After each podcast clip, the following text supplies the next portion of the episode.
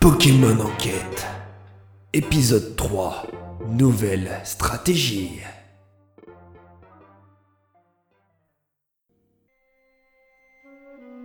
Mérimée ne donnait pas de signe de collaboration avec les criminels convoitant le produit dopant. Alors Joe et Dalton se concertaient pour définir une nouvelle stratégie mafieuse.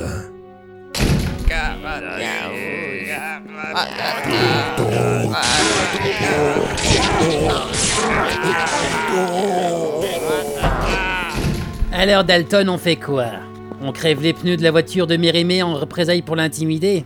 Non, ce n'est pas assez fort pour faire plier ce têtu. Dans ce cas, je propose que l'on blesse un ami proche de notre cible. Et je doute que cela soit suffisant pour le faire basculer dans l'illégalité.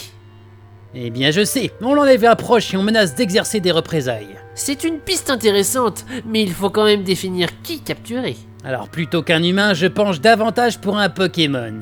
Et pourquoi cela? Mérimée est souvent froid avec les hommes et les femmes. Il a bien un ami dans la police, mais je ne suis pas certain que ses liens soient assez forts pour l'empêcher de cafeter à d'autres flics. Tu es aussi bien renseigné, mais sur quoi te bases-tu pour appuyer ton raisonnement? Comme toi, j'ai lu des rapports psychologiques sur Mérimée, même si j'en ai choisi des différents. Très bien, d'ici quelques jours au plus tard, Mérimée sera très angoissée.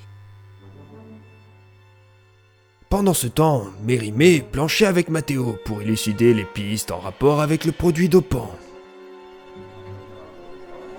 Mathéo, tu peux me donner des infos sur le nouveau produit dopant que j'ai découvert? C'est une vraie horreur pour les Pokémon.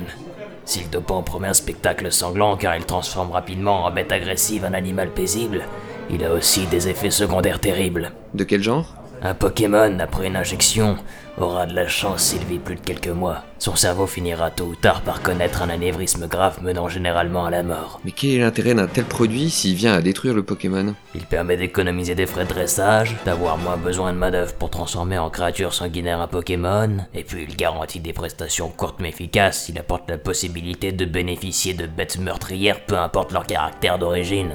Remarque, c'est vrai que les salauds d'organisateurs de combats clandestins se moquent souvent de leurs animaux. Ils veulent surtout du spectacle. Ainsi, ce produit dopant est très intéressant pour les amateurs de sang et de violence. Exactement. La bonne nouvelle, c'est que le dopant est fabriqué sans doute à petite échelle pour le moment. La mauvaise, c'est que suite à ta découverte, on n'a pas encore fait de progrès notables pour remonter les filières criminelles. Bon, on papote, mais tu m'excuses, je dois aller nourrir Prosper. Il doit commencer à avoir faim, le pauvre.